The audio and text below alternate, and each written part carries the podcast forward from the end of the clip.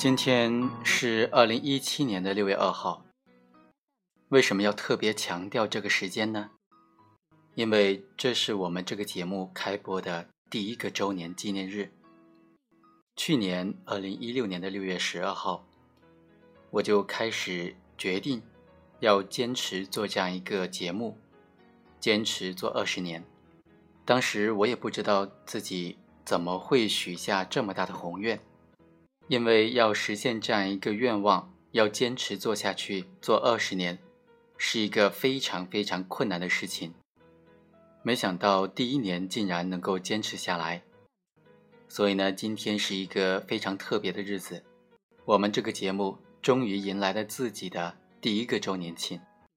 今天应该谈点什么呢？就谈谈自己的过去吧，就谈谈自己对于法律的理解。以后每一年的周年庆，谈谈自己在这个时间段以来学习法律这么久以来，对于法律的不同的感想、不同的感受。我想，这个要是能够坚持做二十年的话，做二十期这样的节目，应该也是非常有意义的，而且也是非常有趣的啦。一开始呢，我认为所有的罪犯都是十恶不赦的，都是恶人、坏人，但是。办案人员呢也有很多也是非常坏的，干脆就让他们以恶制恶吧，以暴制暴，关我何事？正所谓事不关己，高高挂起嘛。所以很长一段时间以来呢，在我的心里当中，这些办案人员，这些公检法的人员呐，很多都是很坏的，而这些罪犯呢，也都是恶人。自己做一个奉公守法的平头老百姓。世界发生了什么，关我有什么事情呢？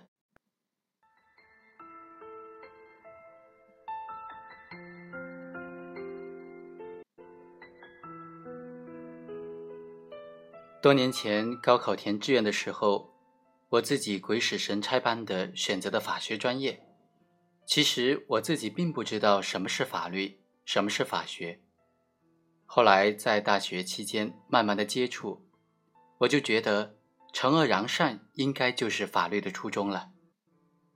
所以啊，在大学实习的时候，我选择去了检察院的公诉科，去看看惩恶扬善究竟是怎么实现的呢？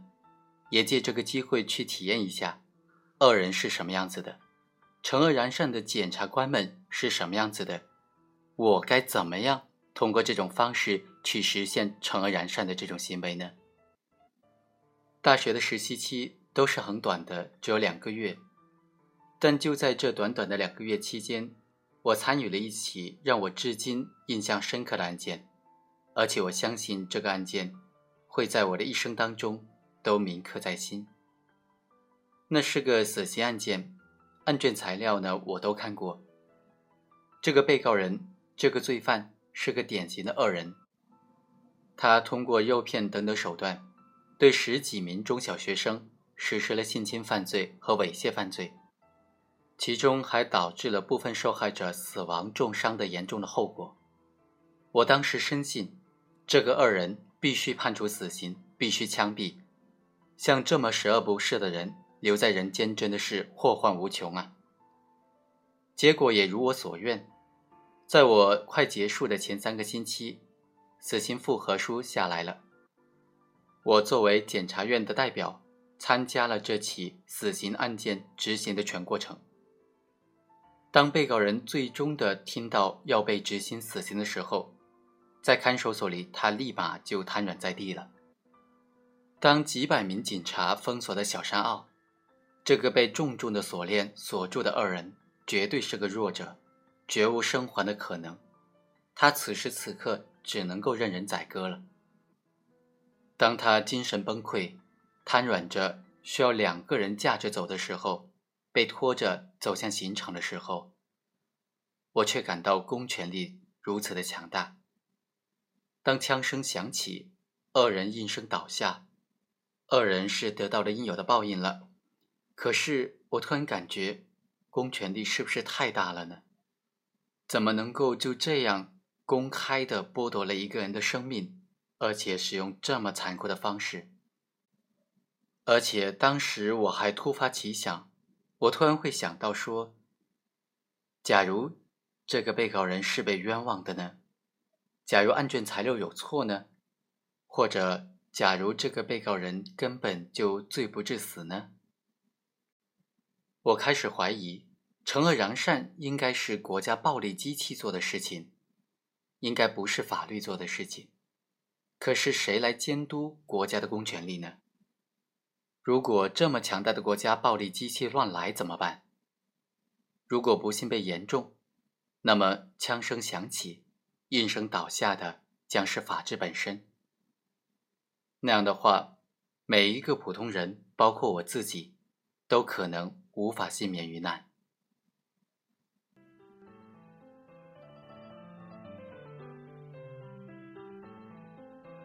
虽然自己学法四年，但是对于法律的理解还是那么的浅显，而且现在还对这并不深刻的理解产生了深刻的怀疑。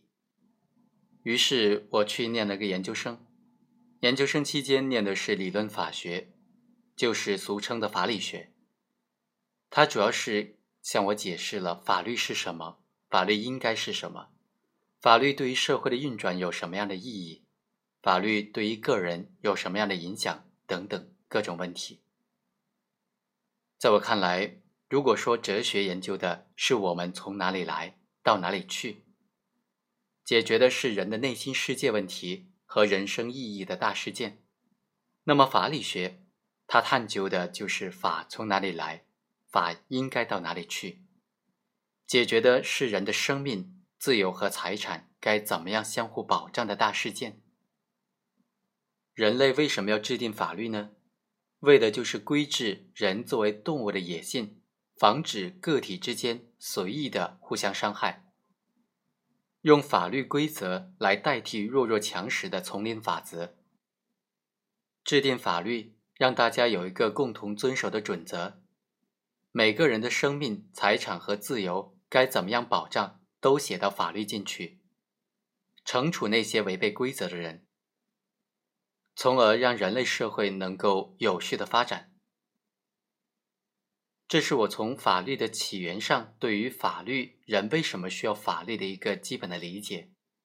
但是，当我深入的了解二战期间德国法官们的表现的时候，以及德国发生的各种惨剧的时候，我开始深深的怀疑法律本身了。法律真的能够杜绝互相伤害吗？在充满智慧的人类手中，谁能够掌握制定法律、制定规则的大权呢？还不是那些人类社会当中的强者。法律总是束缚不住制定规则的那帮强者。他们违背法律，却不需要付出代价，而且实际上也没有付出代价。也只有那帮制定法律的人才能够做到这样。违背法律是不需要付出代价的。这对于法律本身不是极大的侮辱和践踏吗？这还是法治吗？肯定就不是，而是人以法而治，以法律作为工具的一种治理的状态。但是后来我转身一想，那些违背法律的制定法律的强者，没有付出代价，并不是因为他们不需要付出代价，而是因为没有更强大的人能够执行法律，让这些。违反法律的强者付出代价，所以呢，强者在制定规则的时候，利益有所偏向，他的财产、生命和自由得到特别的保护，这可能是法律本身所不能克服的弱点。想想也是，人类发明工具之后，强弱之分已经不仅仅体现在个体体能的战斗力上了，而是体现在。体能、智力水平等的综合方面的综合实力上了，个体的强弱之间在体能上并不明显。想想啊，再强大的人挨一刀也还是会倒下的，再强大的人也会有打盹休息的时候，再强大的人也防不了暗箭呐。所以，这些制定法律的强者只能够推动制定法律，把他们自己的利益最大化的固定在法律当中。才能够让服从者心甘情愿的服从，只有通过法律的形式，才能够保障强者的生命、自由和财产，防止随时可能出现的案件，防止随时可能出现的反叛，只有当对于反叛的惩罚写入法律的时候，才具有更强的威慑力，才能够更加安全的保障强者的生命、自由和财产。就这样，法律在规定保护强者的生命、财产和自由的时候，为了让这部法律成为法律推行下去，自然也必须顺带保障弱者的生命、财产和自由了。所以，无论是强者还是弱者，都需要法律来保护自己的生命、自由和财产。如果一个社会没有法律，或者法律形同虚设，或者法律本身不是良善的，那么任何个人之间的关系都只能够直接受到弱肉强食的丛林法则的支配，那么就无法阻止个体之间的相互侵害的。在文革当中，刘少奇被批斗。失去了人身自由，最后失去了生命。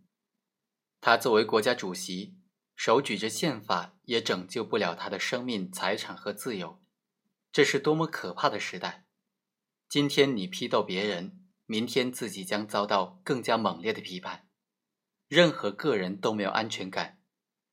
这就是法度遭到废弃、人人相互侵害的时代。这样的悲剧真的不能够再重演了。二零零三年，孙志刚因为没有暂住证被收容，之后不明不白的死在了收容所。如果当时没有一批人出来讨要个说法，最终推动了收容遣送制度的废除，谁能够保证自己不是下一个遭此命运的人呢？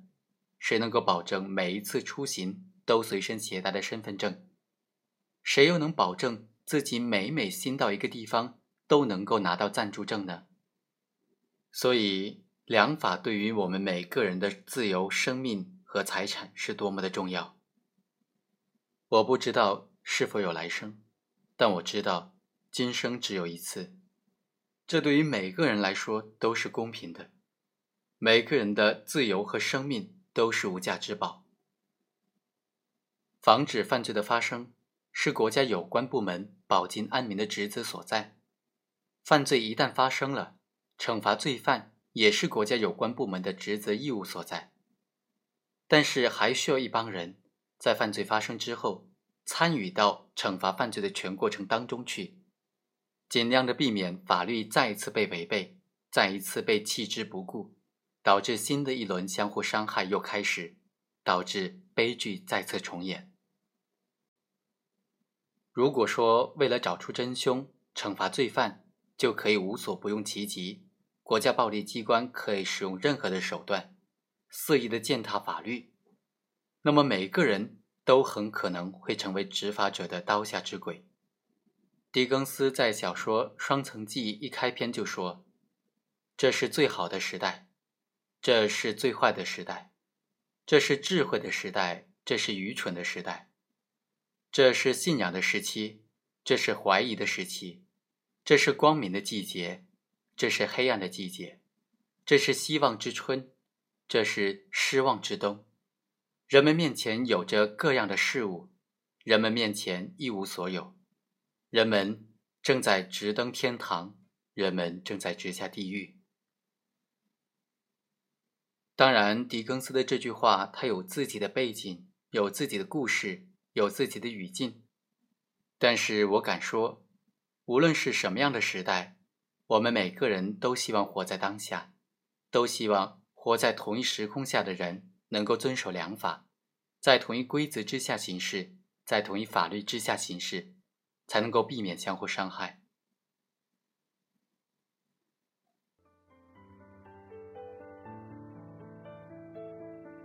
感谢大家的收听，今天就啰啰嗦嗦说了这么多，我非常期望自己能够坚持的做下去。和大家一起学习，一起成长。好，下期再会，晚安。